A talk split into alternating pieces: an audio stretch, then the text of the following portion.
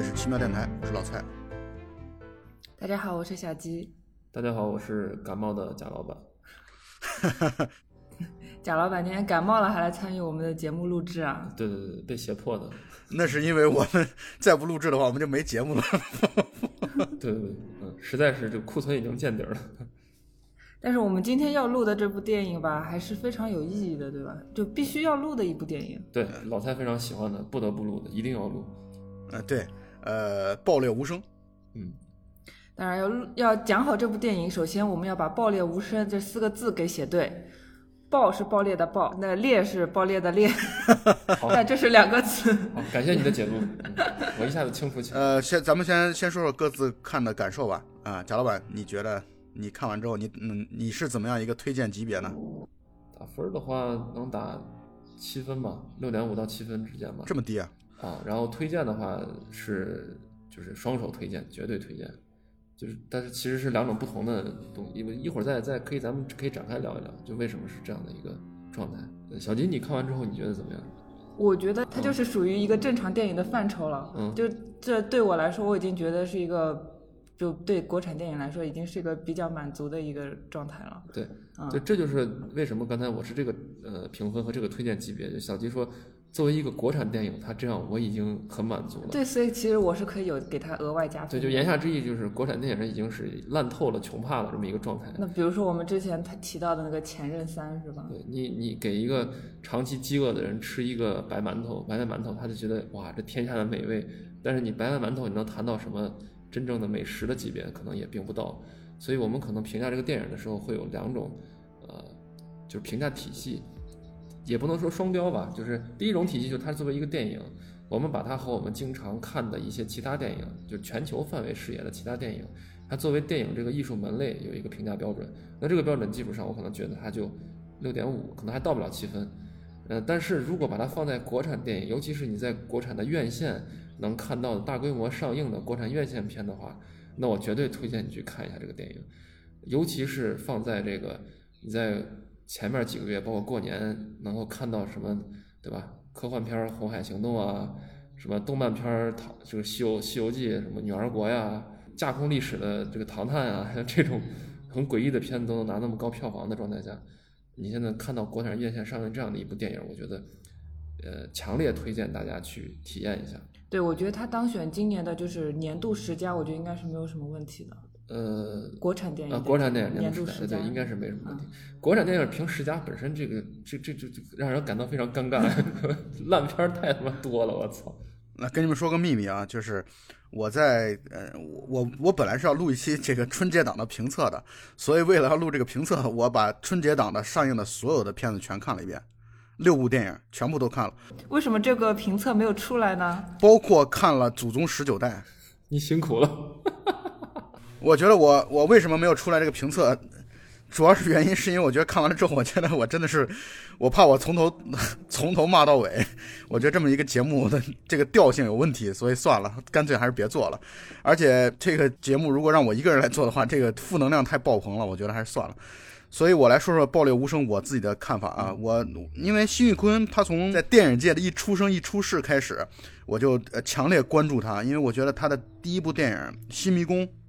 我觉得非常非常喜欢，很很有经验的感觉对我来说。所以有些影迷在豆瓣评分的时候也在讲说有失望，包括我台酷酷嘛，会说他带了很高的期望去看这个《爆裂无声》，但是会会略有失望。我觉得这个心态，我完全能理解。但是呢，小吉刚才说的有一句话，我觉得我很认同啊，就是这次是其实辛玉坤真真正正是以一部电影的一个一个水准来去做这样的一个作品，就是《新迷宫》其实更像是一个他的毕业作品，对，或者像是一个学生作品的这种感觉，会充满了非常多的生涩呀，然后不成熟啊、稚嫩的这些内容。但是也正因为这些稚嫩，所以导致观众对他的评价可以很宽容。非常非常的宽容，这个地方我可以举一下我台十六年前的一个作品，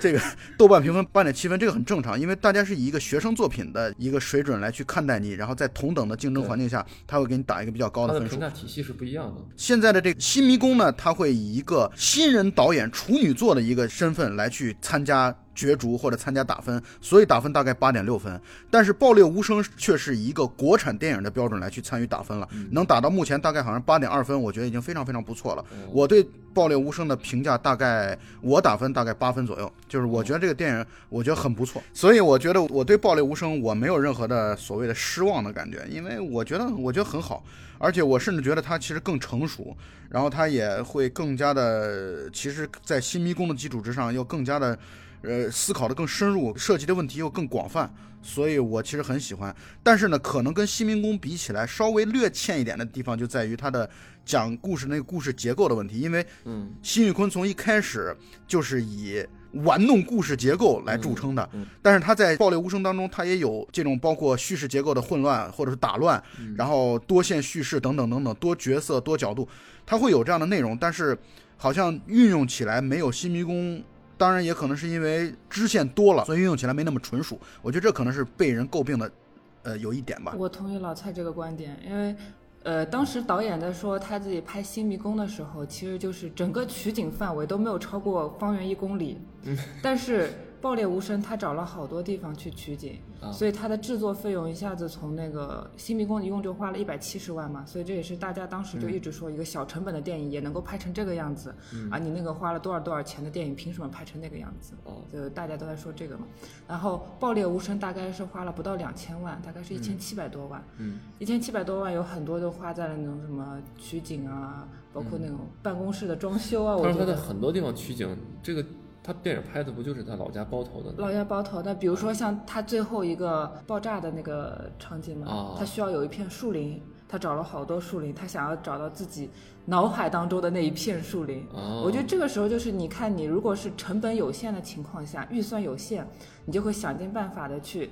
节约，然后把重点放在了讲述故事上面。但是我觉得《爆裂无声》导演可能就是这一段时间他又读了很多书，进行了非常多的思考，所以他想要在一部电影里面就是包含更多的内容，再加上他有一点点不成熟。第二部电影，所以可能会大家就是觉得并没有那么的惊艳，就不再像那个第一部《新迷宫》那样子，就是让大家感觉到惊艳了。但我觉得这还是一部呃比较优秀的作品。小金，你应该是见过，就是他来路演的，对对对，他路演的时候。对，所以，我通过那个导演他的一系列就是回答问题，包括讲话什么的，我觉得这个导演他个人其实还是有比较强的那个人格魅力的。应该算是一个有迷影情节的这么一个一个导演，因为你从他的片子里面明显能看出来有很多，比如说韩国的。对，是电影学习的这个这个特色，对，包括那个动作戏什么的，包括什么科恩科恩兄弟的这种这种运镜的这种方式啊。对，我在现场问了他一个问题，就其中一个问题就问他说：“你知不知道你被叫做平顶山科恩兄弟？” 他说：“我知道啊，而且我们那个圈内的导演就是有很多被称为就是。”某某某地名加某某某外国有名导演的那种组合的方式，然后他列了好几个，说你们知不知道这是谁？这是谁？这是谁？其实我都不知道。哦，老蔡应该被称为什么？可以称为沙坡村陈凯歌。国外咱比不上吧，咱比个国内的。我觉得这个片导导演呢，他就刚才小吉提到的这个，就是对于他整个这个片子，他的第二部比第一部的进步以及追求，包括。它第二部其实就是一个非常成熟的，起码是个商业片了，我觉得。对对是。所以你评价他之后，肯定是以一个商业片的标准来评价的。第一部有很多人觉觉得他这个故事写的特别牛逼，特别好。然后呢，也有人说你明显能看出来第一部是个小成本制作。我觉得刚好是第一部的这个小成本制作，把他很多他创作上、他拍摄上的一些弱点给，呃，也不能说是给给掩盖了，应该说是让人可以人为的忽视它。我我在网上看到有个人评论说，是第一部的这个新迷宫特别像是故事在裸奔，就是所有的呃演演员的演技，包括他的这个运镜，包括他这个场景调度，可能都能看出一些比较业余的这种地方，但是故事又特别好，特别特别好，所以就老感觉到这个故事是，如果一个这个呃电影是一个木桶的话，这个故事这个木桶的这个桶片是超过其他所有的这个元素的，所以叫故事在裸奔。那么这个时候，大家就会有一种心态，就是既然故事这么好，那我们就把重心放在这个故事上吧。相当于我们在看电影的时候，过多的关注于电影的这种文本啊，这种表述情节的转折等等，所以其他东西被我们人为忽略了。那么在这《爆裂无声》这里边，我们看是一种商业片的眼光去观察它的，所以就能看出来它里边有很多的元素，肯定是比第一部进步的，因为你投资放到那儿了，对吧？然后他的这个包括运镜啊各方面也肯定是非比第一部要成熟的很多，因为导演也在成长。但是，一旦把它放到一个商业片的角度来去看它的话，它还是有一些不足的。呃，我就提出一一点小小的不足啊啊两点吧。第一点就是它这里边，呃，你能看出来它是在努力的使用一些隐喻，包括镜头的关照的时候，把一些元素作为一些隐喻的因素放在里边。但是有的时候这种隐喻显得过于刻意，会有一点对过于刻意，呃。还有的时候，镜头之间的跳切的时候，感觉逻辑不是那么的顺。呃，我印象很深的就是宋阳，宋阳扮演的这个叫张宝民，他上山坡找自己的小孩的时候，第一次回到自己的家乡，然后爬到山坡上的时候，他给了一个地面的一个河流，受污染的河流，呃，应该应该应该是一条小溪啊，这条水流的这种镜头，旁边有一个有一个因为环境污染或者怎么样死掉的一一只鸟，就这个镜头跳完的切回到他现在宋阳自己所在那个环境的时候，就感到特别的突兀。他可能是想隐喻，我自己猜想啊，一个是这个鸟受到环境污染死掉了，说明这当地的这个生态破坏的很严重。这个片子本身它就有一个暗线，就是讲这个生态的破坏，水污染，水污染。呃，然后呢，它可能又隐喻的是这个河流的这个呃，在很干涸的土地上细细的这种水流，就像人的这个血管一样的这种感觉，流血的那种感觉。我估计他想有这样的隐喻，但是就让人显得有点生涩。第二点，我觉得提出让我觉得有点跳戏的感觉，就是他这个配乐呀，有的人特别喜欢他这里边的配乐，就是这个风格特别像那个什么，像像《银翼杀手》里边的这种感觉，用那种呃，我不知道是合成出来的还是真的管乐吹出来的，就非常大的这种声响，单调的这种声响，然后来配到他的这个苍凉的这种环境的这种画面。有的人评价他说他特别像《银翼杀手》里边的这种。呃，很突兀的这种感觉。问题是《银翼杀手》它是一个架空的，是一个科幻片儿，你这是一个现实题材的这个东西，所以它这个配乐总让我感到有点抢戏。尤其是你镜头的张力，包括你营造的这个紧张感不够强的时候，这个声音音效突然间出来，会让人觉得有点抢戏。嗯，但除此之外，我觉得它在情节上、呃剧情上也继承了它《新迷宫》第一部那种原熟度，它拍摄呀、画面呀等各方面。哦，对，还要提一个小小的不足。呃，辛宇坤导演在拍戏的时候，我不知道为什么他在拍这种现实主义题材，尤其是讲基层的时候，大家都说普通话，而且 很多演员说的都是那种带一点京腔的普通话，就会让人觉得特别，你说这是门头沟的这个故事吗？还是什么？就可怪，你知道吗？然后最好，我希望他以后的片子里边，如果还是这种题材，能用上方言。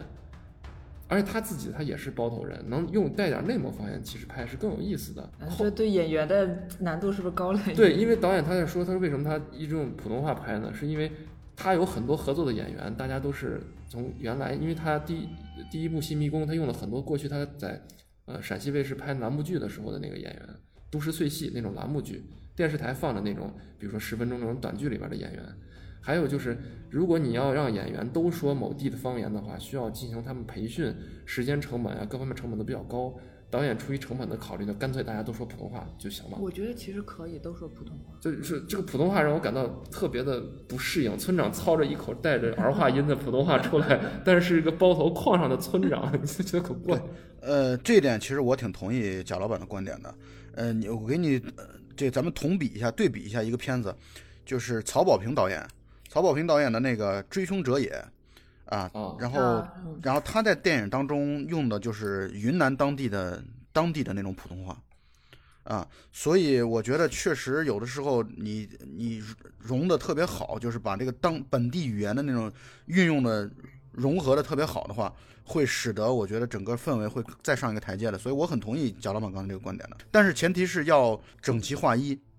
就是你别出现到时候，呃，这个这个地方方言也有，那个地方方言。你比如说，我记得刘烨的那个云南当地的那个话，一听就是现学的，跟本地人的那个说话还是有很大的差距的，就不正宗是吧？对对对，就是虽然我我也不听不出来他们正宗应该是怎样，但是能明显听出来他和别人是格格不入的，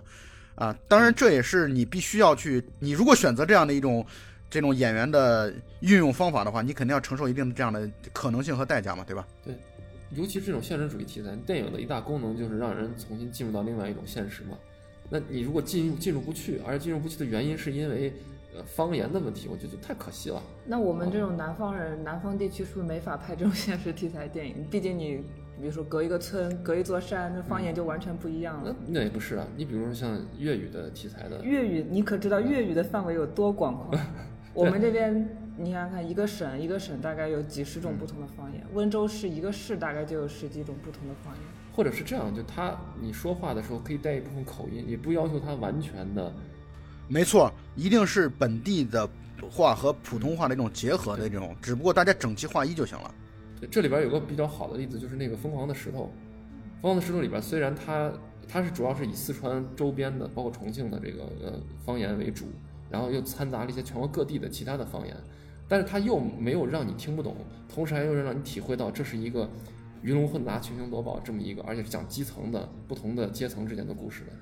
就这个就做得非常好。川普就跟那个，比如说北京方言、东北方言一样，其实是一个大家接受范围比较广的一种语。比如说很多很多电影，比如说像《火锅英雄》啊什么，都选用了川普这个。而且方言也更容易让人去带入一些类型化的角色。你做类型片的时候也是这样。其实可能就是跟就是当地的人物性格可以更好的结合。就像虽然说是挺恶俗的，但是就像我们在春晚小品上经常，如果有一个像像什么操着南方口音的人上场的话，他肯定就是比如说精明啊。啊，或者是一般都是诈骗啊，这种细节呀，对啊，或者销售员人员呀这样的一个角色，如果操的是一个什么东北话的人，感觉马上下一步就两腿盘上炕就要坐上炕上说嘛，就是他他是不同的特色，能用一个方言很快让你带入这个角色。你要你要描写一个基层的矿工啊，幸亏这里边我觉得让宋阳就是他做了一个哑巴嘛，他不能说话嘛，啊，他如果是个矿工，但是宋阳说话声音其实非常好听，你就让他 对让他用那种非常纯正的说话非常好听的声音，就像那个《剑士柳白猿》里边那个那个声音来说的话，你就觉得我操，这是一个大侠，这 他去在矿工他去挖煤肯定是有他的自己的意图，这是个隐士大侠，就完全破坏了这个意境。哎，说起宋阳吧，宋阳因为他之前都拍了很多那个武打片嘛，就是从那个呃徐浩峰导演的电影里面出来，他拍了很多。就是什么师傅啊，剑士六百元什么的，还有倭寇的踪迹对那三部。你看他出来，你就会想到，哇，果然是打武打片出身的，就这么能打，就是一打十这种，就很利落。对，很利落。就这是我看影片的时候第一个直观感受。我第二个非常直观的感受就是，《爆裂无声》比《新迷宫》多出了多出了，就是将近一千好几百万的。嗯。这些钱估计有一半是花在了那个羊肉火锅上面，就是就非常意外，居然你看这么一部现实题材的电影，看出了一部美食番的感觉。对，有很多朋友跟我说，就是北京的朋友跟我说说，他看完这个片子之后特别想去吃涮羊肉，尤其是看片子的前后还是下雪，是吧，老蔡？北京前后下雪，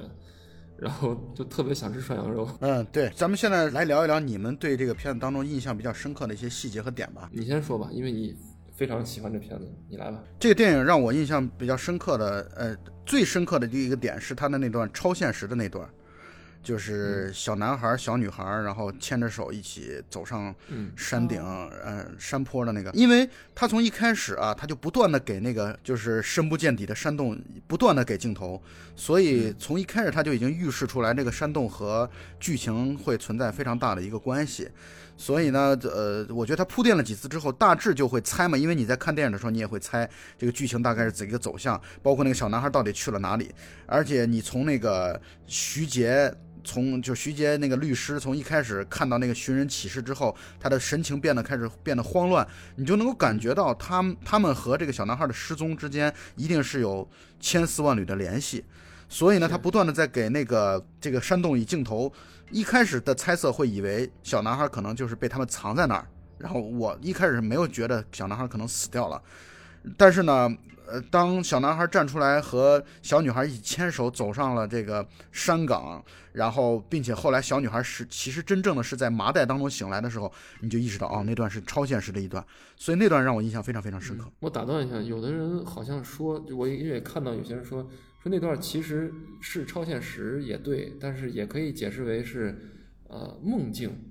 就是小女孩在濒死状态之下的那种那种梦境。我觉得有点像，就是还是像超现实那种感觉啊。因为后来不是有一个呃那个律师在呼唤他女儿的名字，对，然后小女孩小女孩一回头，然后等于把她喊醒，相当于人在濒死的状态下需要跟灵魂升天之前，然后被亲人唤回来似的。其实其实他前面交代的隐喻还挺多，就是律师他不是一开始提到，就是说村子里出现了一辆银色的轿车嘛，嗯律师那车就是银色的一辆那种形状的小轿车。嗯嗯，所以这这其实已经该暗示够了，已经足够了。其实暗示的挺多的，就是导演拼命的在暗示大家了。然后再说起超现实，我想问一下老蔡，你觉得最后那一步那个山的崩塌被炸掉是真的，还是一种超现实的表现手法？以我的理解来说，我觉得这其实也是一种开放式的，我觉得这个都无所谓，就是你怎么理解它，你都有它其合理之处。你理解为现实，你因为它就开矿嘛，然后再进一步的对于这个大山再做一些挖掘或者怎样，或者利用或者怎样，我觉得这个角度理解也是可以的。你也可以理解为一种内心的崩坏或者那种整个秩序的崩裂，你这个我觉得怎么理解都行。在这点上，我觉得没有一个特定的指向性。对。嗯，小金，你觉得呢？我也觉得，我觉得这就是一个也算比比较开放的一种结局吧。就是说，你有可能是常万年他为了就是掩盖罪行，所以早早的准备好了炸山的那种计划；也有可能是啊，就最后就是阴阴差阳错，最后孩子也并没有找到，嗯，最后就山都炸了，最后一切就是就是没有希望了，嗯，都有可能。我我是更倾向于把它解释成为一种。呃，就表现手法，嗯，它那里边需要释放的其实并不是情节，因为情节到那里就除了最后那个彩，就是也不算彩蛋吧，就最后那个结尾暗示最后那个墙上那面画以外，嗯，呃，他在这之前情绪已经压抑了很久了，嗯，在电影的情绪表达上来说，它需要一个最后的释放，是这个山的爆炸就是一种对情绪的释放，呃。但是可惜的是，也可能是因为预算或者各各种原因，那个山炸的有点假，老让人觉得是背后是一个什么什么电脑抠图做出来的这么一个山的爆炸的这个情形。但是这个稍微的这种虚幻感，我觉得也是更能暗示出这其实这个是一种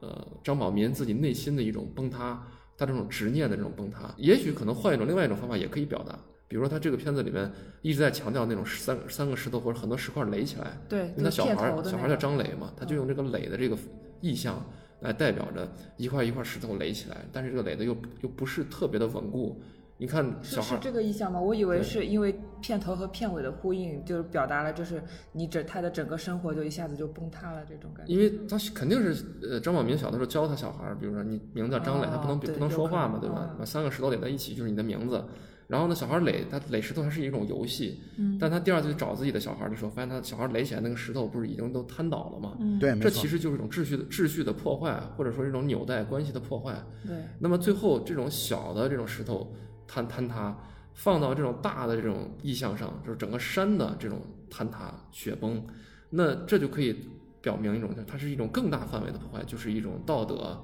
啊，或者一种整个社会秩序的这么一种崩坏。是。它是一种隐喻的。只是这种隐喻，我觉得有的人觉得挺有意思，有的人觉得挺莫名其妙。我甚至我跟我一块儿去看看片子的，旁边还有人说：“哎，这个山炸了，是不是这个律师和那个呃张江武演的那煤老板两个一块儿去为了毁尸灭迹？就他们想把他们自己藏原来藏尸的那个山洞给炸掉。”那这个就就让人在凭空理解这个剧情的基础上，它又多了一层可能性吧？对，是。我觉得其实做的还是挺巧妙啊。这个片子我觉得最好就坐在这个山炸掉就完了就完了。对，是。不不要不要再出现最后那个呃暗示的那个了。但是也可以理解，因为电影院我去观影那一场上座率还可以，大概有六六七十吧。基本上有一大半的人是在看了最后墙上那幅画。而且他们是明确的看出来，墙上那幅画里边有一个人在射箭，另外一个被射的或者求饶的那个人是戴了个眼镜，眼镜的，他画了他画了很大的两个方块，能暗示出来这人戴着眼镜，才明白过来，我操，这就是这两个人杀了那个张磊，磊子，所以他反应过来的不是，难道不是那个？对着的是律师，而不是小孩吗？呃，对，小孩躺在地上，他画的是插个剑嘛。对。但他们第一反应过来说：“我操，这戴眼镜就是律师。”因为现场有很多人，他们都惊呼，或者有就因为说白了，就是之前他们可能有怀疑，但是不确定，或者根本就没有看出来。嗯嗯嗯。观众或者是普通的观影者的理解能力，他需要这么最后一个暗示。你要不暗示，很多人看不懂到底怎么回事。他需要这么一个解谜的过程，带给他一种快感。对。而且就是，其实还可以提到，就是画这个画的那个小孩，也就是那个屠夫的儿子吧，屠夫的儿子肯很明显就是有，就剧情当中另外一条暗线就是水污染嘛，就是比如说呃那个张宝明的老婆，还有那个什么栓子他妈妈，不是都得了那种很奇怪的水肿病，包括像村长他一直在喝那个矿泉水，对，水多到就是屋里都放不下，那肯定就是当地的那个水污染已经到了非常严重的一个地步，对，所以像那个屠夫他儿子很明显就是有一些智力障碍吧，我觉得，你看他从头到尾都没有说话。对，有可能是说不出话，也有可能就是智力真的是有障碍。嗯，他可能就是整部片子的一个，就是最关键剧情的一个目击者。对，目击者。目击者。但是他是又是无声的，他又说不出来话，说不出来话。嗯。就但是他一直戴着奥特曼的那个面具，奥特曼其实还是有一种就是象征着正义的那种感觉。对。但是，一直就正义就还是依然就是没有办法去伸张。嗯。但是我我看到的就是他。举着那个箭在射那个律师，嗯，可能就是在做射箭的样子。对，在他在要挟律师，他可能就是比如说射中了那个孩子，然后他可能就是要挟律师把这个孩子给处理掉，或者是做假证。实际上就是想让他成为同谋嘛。是，你是我的同谋，呃，杀人从犯，那你都跑不了，咱们俩得共同把这事处理了。然后他们肯定把最后最后把尸体要从第一现场要运走。这就为什么后来那个箭头会在那个车的后备箱里边，对，带血的箭头被藏到，也就是为什么姜武呃发现自己腿上被扎那个箭头是自己遗失的箭杆上的那个箭头的时候，他要找个地方爬刨坑，匆匆把那个箭头埋了，嗯，然后即便是自己腿上受伤，还要一瘸一拐离开这个现场。因为他已经意识到了，这个箭头就是当时他射杀那个误，或者是误杀，或者有意射杀磊子的那个箭头。我怀疑他射杀那个磊子的时候，磊子并没有死。嗯，为什么？因为片头的时候，那个屠夫的儿子他不是在地上就疯狂的挣扎啊什么的。其实他并没有被，比如说被什么东西困住，但是他就是可能是在模仿当时磊子的一个状态，可能就是律师和昌万年一起把那个磊子搬离这个第一现场的一个状态。对。然后这片子特别好玩的是，它里面有很多细节的对位。你像这个，呃，张宝民是不能说话的，真正目击他自己儿子磊子的死的那个小孩，奥特曼面具的小孩也是不能说话的。对，两个，一个是在寻求真相，一个是唯一的真相，互相之间是不能沟通、不能交流的。是啊，然后你就会看到后面，你会把前面之前所有的情节全部在脑中捋一遍，你就觉得啊，一次又一次他和这个真相失之交臂，他不能够理解，不能沟通，不能交流。然后包括这里边，你再回想一下那个姜武对律师，他之间的那种怀疑和猜忌，甚至不完全是所谓的作伪证。对他怀疑这个律师，甚至在这个杀人的这件事情上也藏了什么证据之类的。他应该是怀疑律师把那个箭头藏起来了。后来他俩之间呃交错的时候说了一句话。我忘了是具体怎么说，将我大概意思就是人都已经死了啊啊，或者说你女儿都已经救回来了，还要生活还要活下去，大概是这个意思吧。嗯，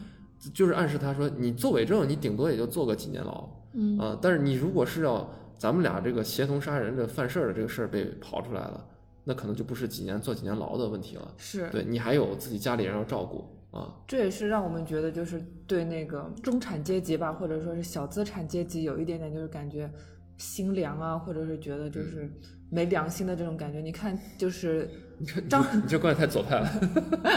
就张宝明他不是不小心捅了那个屠夫的眼睛嘛？但是屠夫是愿意在那个别人去追杀张宝明的时候去救他或者去包庇他。所谓的仗义美多屠狗辈。对啊，但是你看那个。张宝明是正儿八经的救了律师的女儿，但是律师他怎么对待张宝明的？在张宝明跟那个昌万年扭打成一团的时候，跟他说：“你别打了，赶紧去找我女儿。”然后最后就是说，在呃审判的时候，或者说是问询的时候，问他你还有什么要交代的吗？他说没有，就一种非常自保或者说是自私自利的一种。那一声没有会给别人觉得哇，人心真是像那个黑洞一样，是一个无底的深渊的那种感觉。是的，对。而且我觉得那段戏其实节奏撑的挺好的，就是他会他会在那个检察官呃或者说在审讯的时候问他有没有要交代的时候，专门停了几秒钟，因为要给观众一个空间。去想象他到底接下来会回答，他是会交代整个的事实经过呢，还是去矢口否认呢？但是他非常干脆，还是有一点点期待，你知道吗？对，然后非常干脆的就是没有。但是呢，这个中间他会停了几秒钟，这个这个节奏上，我觉得做的很好。是，虽然知道这个律师一定会说没有，但是你就这么几秒钟的时间，你竟然会心生一点期待，就是说他万一说了有呢？万一他良心发现了呢？但是他还是没有，哎，真的吗？而且你要知道，我在看电影的过程当中，电影院当中的人，我能够感受到氛围，我能够感受到他们的期待。就是说，在那个，这就是这就是我觉得导演在节奏把握上做的更成熟的地方，或者说更更纯熟的地方。他在驾驭这么一个复杂的故事的时候，会虽然会有一些在故事结构上没有第一部那么惊艳，但是他在故事节奏上。却我觉得已经又又上了一个台阶，这就让我想起来，我前几天跟一个朋友在聊天啊，他很崇拜一个可能像大哥或者大叔一个这样这样的一个人，然后呢，他说这个人呢，他的他的观点是，每次跟他聊天，可能过了几个月，过了半年之后跟他聊天，他说每次跟他聊天都感觉在在这半年当中，他又变得又牛逼了一些，又进步了一些，就是这就是你看一个导演，如果你一直关注他的话，你会发现他可能。就又会有一些跟之前比起来的一些进步，这就是我之所以为什么还依然觉得辛宇坤非常棒的地方。也让人很期待他下一部电影究竟能进步成什么样子，是吧？嗯哼。哎，你去到那个现场看辛宇坤他们路演的时候，他有没有透露他接下来的这个创作的方向和计划？嗯，他有提到，就是说，他就希望能够把更多元的，或者说是更多的东西呈现给观众，就是把更好的电影呈现给观众。就是话说的非常的圆滑，你知道吗？其实什么都没透露。啊，嗯，说明他现在已经逐渐的成熟了。对对对对对对对。对，嗯，他好像是 First 影展出来的。是 First 影展出来的。老蔡应该对他们这批人应该还比较了解，可以谈谈你对他们的看法。呃，辛宇坤他就是最初是从 First 影展出来的。然后我最近刚好就在我们录节目的前一天啊，然后我去参加了北京电影节的一个电影的放映，是叫《北方一片苍茫》，原名叫《小寡妇成仙记》。嗯，这个电影呢是去年 First 影展的这个最佳影片。然后辛玉坤的这个《新迷宫》，他那个时候还叫《雪观》嘛，然后也曾经是 First 影展的最佳影片。所以他们本身就像是一个 First 的戏，他们互相会打气，互相会鼓励，互相互相会支持。所以呢，我昨天在看完了那个《北方一片苍茫》之后，我加了这个《北方一片苍茫》的制片人焦峰的微信，然后因为我要邀请他来等《北方一片苍茫》上映的时候到我台来录节目嘛，然后包括他们的导演蔡成杰，呃，所以呢，我看到他的朋友圈里边，呃，在《新迷宫》这这在这个《爆裂无声》上映期间啊，在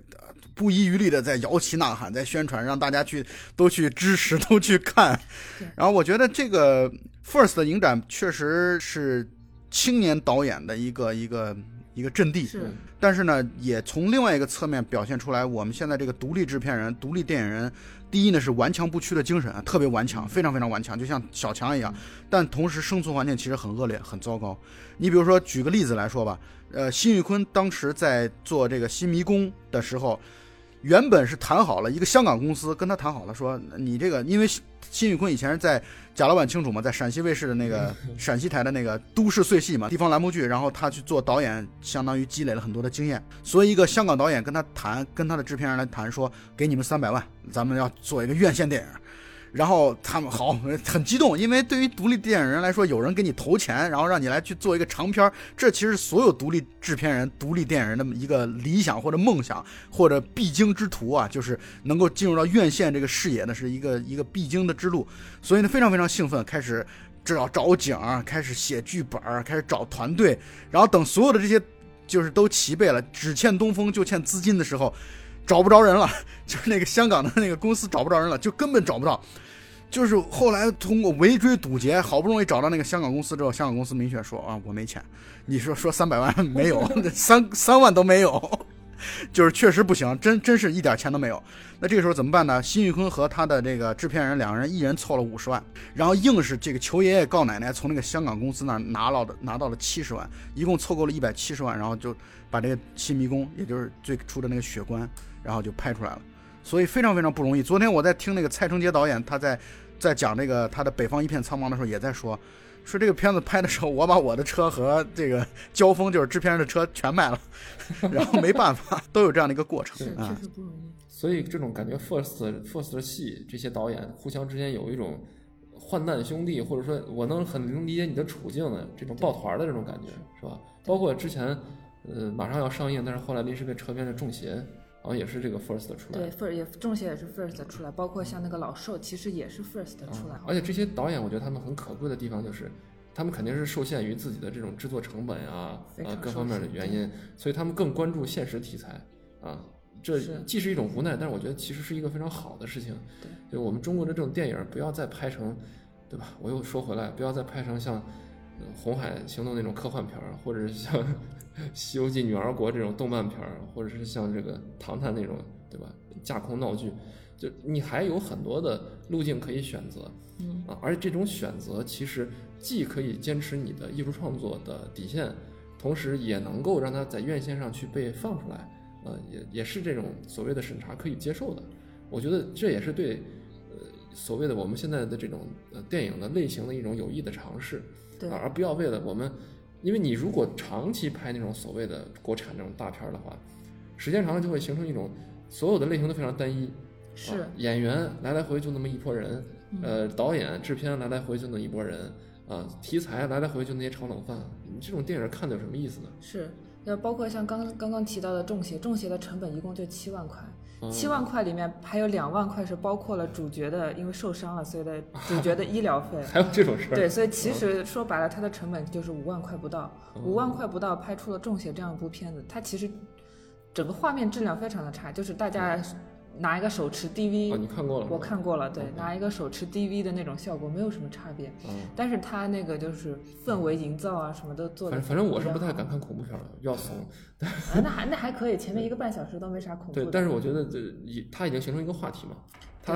呃，如果这回不出现这个意外的话，很有可能成为大陆版的女巫布莱尔，呃，这种现象。呃，比较风格比较像女巫布莱尔，但是，嗯。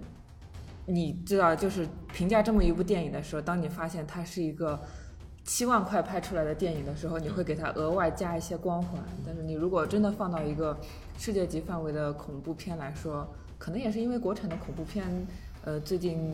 就完全没有就是能够看的那种电影吧，就也是因为也是因为这个原因，所以其实《中邪》也给了人的一种新方向，就是说，你看他们五万块钱也能拍成这个样子。对对。而且像这个说回来，这个就是咱们今天聊的这《爆裂无声》，嗯，呃，他他投入应该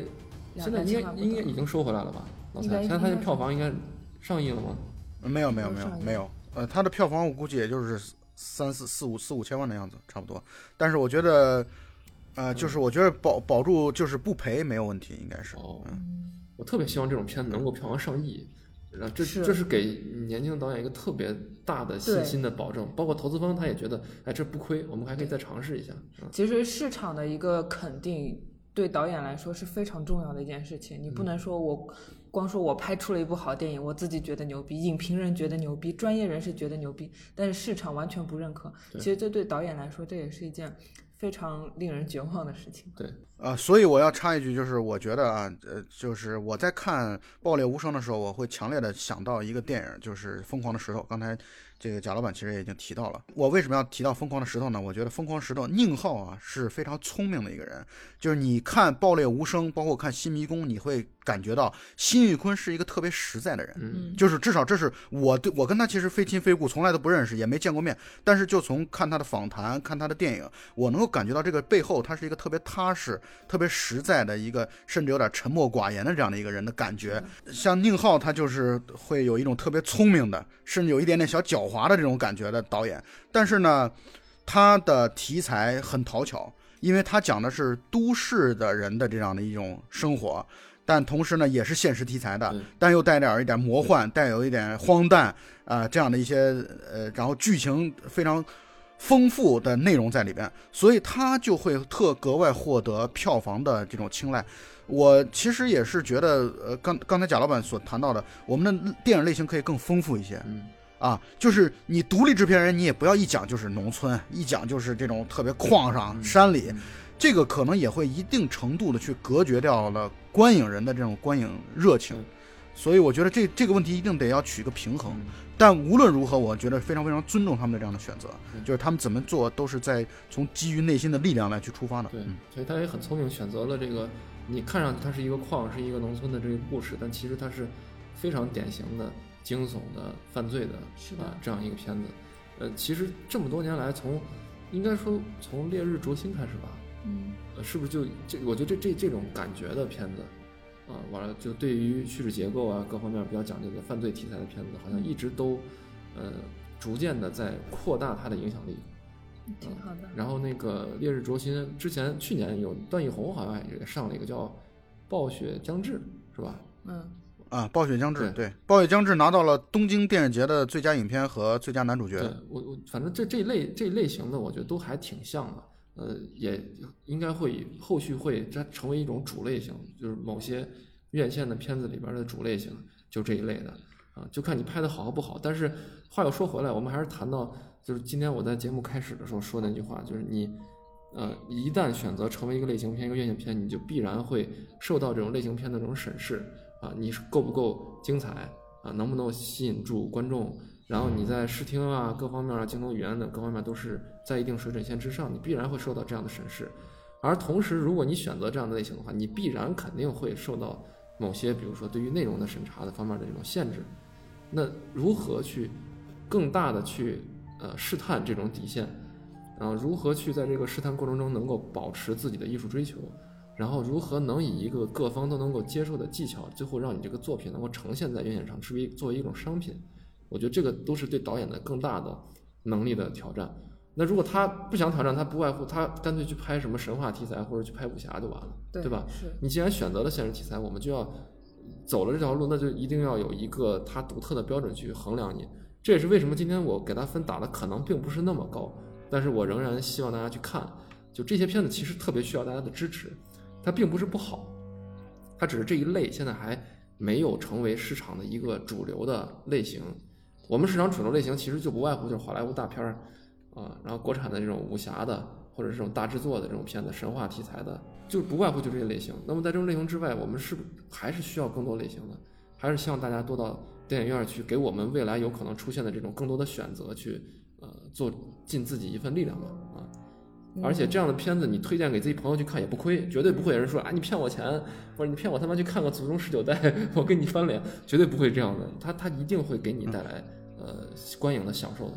所以我的观点就是，像辛宇坤他们这样的一些导演啊，在做这种探索和尝试的时候，其实观众确实是值得去去电影院来去。就是如果不去电影院支持的话，他们所有的这些尝试其实都没什么价值。是，或者说或者说对于，因为之前冯小刚不是也说了嘛？这批观众不行嘛。那么观众怎么样行？就是需要有不断的多充丰富的大量的类型，以及在水准线之上，至少达到及格线，至少达到七分以上的这样的一些电影，然后引领观众的口味，然后。后慢慢慢的去做观众群的一个细分，而不是说单纯的只是因为观众存在在那儿，所以我们给他们喂什么，你给他们喂屎，他们也照吃不误，没办法。但是当你的类型丰富了，题材丰富了，内容更多样了，那么就会有的使得这种评价也会变得更加的客观，是啊，也会使得观众的口味品味也会得到更大的提升，这是一定的。所以必须要有这样的一个过程。辛运坤其实他在那个路演现场，他也跟我们提了一件事情，就是鼓励大家把那个观影的感受去分享，分享在猫眼、豆瓣或者朋友圈、微博上面。他说，有什么样的中国观众，就有什么样子的中国电影。嗯，他他们就是他们，因为自己也是从那种小成本电影开始的，所以知道观众对于电影的支持是非常非常重要的。我前几天参加那个北影节的有一场伯格曼的一个电影的一个。因为这次北影节，北伯格曼一共有十四部电影，我票全部都抢到了。然后其中有一场呢，伯格曼的电影是，你能看得过应该是，啊，应该是《处女泉》这个电影吧，还是《野草莓》这个电影？当时请到王小帅导演，王小帅导演来做这个片前的一个伯格曼的一个算算是推介。然后王王小帅在台上，我感觉都有点哽咽了。为什么呢？因为他看到台下竟然有几百号人坐的整整齐齐的来看伯格曼，完全是一个五五几年的一个黑白片。然后王小帅他特别感慨的说：“我希望你们能够在未来，我们在拍电影的时候，大家也能够去作为第一批的。”然后 他们这些做独立的，你看像王小帅已经是。相当于在国际上很有声誉的国内的这个导演了，第六代的这也算是领军人物之一吧。然后，但是他都需要用一种或多或少带有一点呃恳请或者恳求的一个语气语态，然后来去对观众，尤其对这些经常去看艺术片电影的观众，然后来去做这样的邀请。我觉得确实现在这个生存环境是很糟糕的。然后，但是还好就在于大家对于他的这个就是一些过去的一些好的作品。的热情，比如这次北影节也重新修复了青红，重新修复了自行车，以前那个十七岁的单车嘛，现在改名叫自行车。然后就是这个过程，就会感觉到我们其实中国人口众多，所以呢，一定电影市场会会有很非常多的种类和细分，也会需要一些时间和培育的过程。对。然后今天我们这个节目已经从这个爆裂无声的这个影评变成了这个中国独立电影人，我为他代言，顾宇呼。对，呃，那说到这个，就是既呃，比如除了创作者、除了官方、除了观众之外，我还想谈一个，就是和电影有关的这么一个角色或者这一批人。呃，这回给我的一个观感，就是呃，媒体，尤其是在网上有一些影评类的或者是影视推介类的这个媒体，呃。就是我直言不讳的说，就是这些媒体里边有很多傻逼，对。然后为什么说他们傻呢？已经一个现实主义的题材的片子推出都不易，都特别不容易。然后这个片子作为一个院线片去大规模的去上映，呃，已经在现在的这种状态下，对吧？这种言论状态下，谁都已经都明白，呃，是一个我们需要去珍惜它，然后去希望这一类类型的片子能够茁壮成长的这么一个环境。很多人在只要发现电影院有现实主义题材上映的时候，他们不管是出于自己的姿态也好，或者媒自媒体人出于自己的这种卖弄也好，或者是出于对自己的所谓的这种标榜也好，都会把这些片子反映的这种问题无限的上纲上线。你比如说，他们这个片子说的啊，《爆裂无声》牛逼。反映的这个呃下层底层失语，阶层中层失德，什么上层上层失态，换 A 换 B 换 C 是吧？那我心想，我说去你妈的，什么上层？你这里边电影里边有上层吗？你江江无言那是上层吗？那是高层吗？你现在说这话对这电影有什么好处？对吧？还有人说这个片子反映了呃什么什么什么这个阶层阶级之间，我觉得这就是属于对这个片子的捧杀。你就把它当成一个认认真真拍的，能让人在电影院体会到一个韩式警匪犯罪片的这么一个快感的电影去宣传它就可以了。它的现实主义题材的这个东西，你可以分析它背后那些隐喻啊、那些暗示啊都可以。但是，一上来就把它捧到一个特别高的一个程度，那你无意无形中是给这个不管是正善用的这个片子也好，还是以后要尝试这个题材人也好，一种压力。这种压力并不是来源于对他们过高的期望。这种压力是来源于某些不确定的因素，有可能施加在他们身上的一种限制。那如果大家都觉得，哎，这个片子现在能刺破社会上的某些东西的话，那你何必去拍个电影呢？对吧？你去看新闻不就行了吗？对吧？你科学上网去看一些新闻不就完了吗？何必去把很多的期待放到这种现实主义题材的片子中去期待它呢？我觉得这是一个特别不正常的这么一个心态，而且也是怎么说？大家需要去。呃，明确自己的一种观影的预期。你如果放在这个预期之上，比如说，哎，这个片子深深的刺刺痛了呃中国的这种现实的某些黑色的这种东西啊，你去看的时候感觉到对现实是一种讽刺。你如果放在这样的一个预期去电影院去观影的话，我觉得这个片子等于它里边的一些节奏就会被你过多注意它的一些隐喻和细节，就把它变得支离破碎了。你最好的预期就是去电影院去享受这么一个观影过程。爱看这种犯罪惊悚片的这些人，对吧？喜欢那种类似于像什么老男孩啊、黄海啊里边那种打斗的那那种动作场场面的这种人，你去电影院看看中国导演是怎么拍的，我觉得你一定能够爽到，能够享受到，这就已就已经够了。但其实我觉得，就是一个好的导演，他一定会在一定程度上把目光着重在社会问题上面。但是对于你说影评人为什么就是会？就是把那个 level 抬升到一个非常高的阶。有一部分影评人是因为他们比较，呃，怎么说？你说善良也好，或者他们说他们这个单纯也好，因为这种片子大陆院线确实太少了，是的，所以他们积累了很长时间的这种对于现实的关注无处释放，所以他们放投射到了这个电影上。那么还有一部分就完全就是跟风，就是他觉得这样的耸动更能够给他造成一些传播上的效果和收益。那我觉得这些人就纯粹就是坏。那大家。我们听众在去看电影之前，或多或少的都会接触到一些信息，网上信息嘛，提前观影预期啊、影评啊等等。我们也会根据这些影评来调整自己的观影的预期和判断。那么这个时候形成一个正确的观影的判断，对于你享受这么两个小时的观影时间来说是非常重要的。千万不要形成一些不太恰当的观影预期。有的时候，这个观影的过程是很私人的，我觉得是很个人化的。是，所以我在看电影之之前，就是什么信息都不不去打探，包括像演员信息我也不去研究，所以导致像我这样的脸盲进去，就是发现每一部电影全部都是新人演员。我我不像老蔡这样的，这个去看个电影就先看豆瓣评分是吧？好像豆连豆瓣都没有。但我觉得其实就是，可能还是因为就是，比如说现在社会问题就是。可以讨论的社会问题比较少，所以当你那个影片当中出现了这样子的内容之后，大家可能就是也是情绪上面有一些激动，所以索性就一一股脑儿的把那个该讨论的问题都讨论了进去吧。对，还有很多人像评价之前那个李阳那个《盲道》那个电影，就是这个电影哇拍的特别什么，问题它根本就不是一个好电影啊，特别难看，你就如坐针毡。你看那个那个片子，就是。它即便是现实题材，即便被很多人说啊良心啊等等，那我承认它盲井盲山可能都是好的，尤其是盲井非常好的电影，但盲道确实不行啊，哎，就真不像是一个好电影。你再怎么说它现实寓意，或者说再怎么说它刺透刺透着某些现实的困境啊，有一些就对现实的关注，那也不能够掩盖它不是一个好电影的事实。你评判这个，尤其在国产片现实主义题材，它有三个评判维度嘛。第一个就是你作为一个基本的电影，你是拍的好还是坏，这是有个最基本的评价的。第二个是某些题材你敢于拍，你的拍的勇气可能会给你加一些分，对吧？某些题材你敢于去关注啊，有很多长期被忽视的人、忽视的人群和话题，你敢于去拍。第三个就是，那既然存在着某种限制因素和审查因素，那你如何呃在这中间回旋，用技巧啊来去。做够你所该做的，同时能让这个片子让更广的人去看到。我觉得这是三个层面，你可以分开来谈，但是绝对不能够因为它是一个，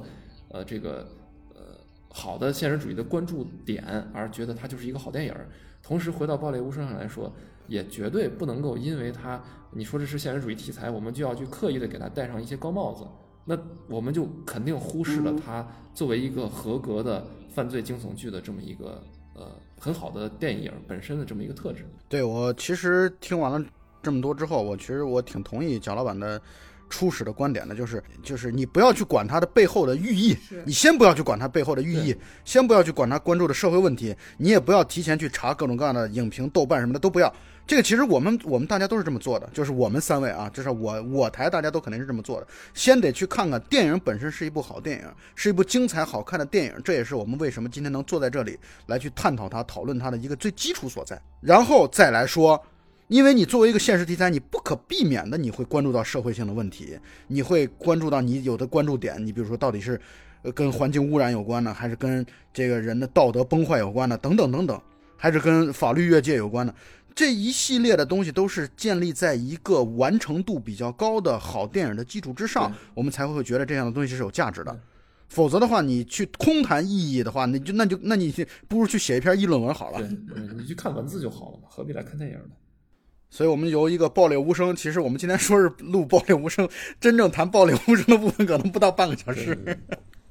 还是希望大家去电影院看吧，推荐对，大家自己去电影院看，可能会有更多自己的希望这个片子能够做一个长线的这个放映。我是强烈推荐，因为我觉得在新导演当中，我是最喜欢、最看好、最欣赏辛玉坤导演的，所以我是强烈推荐大家去看，关注辛玉坤导演。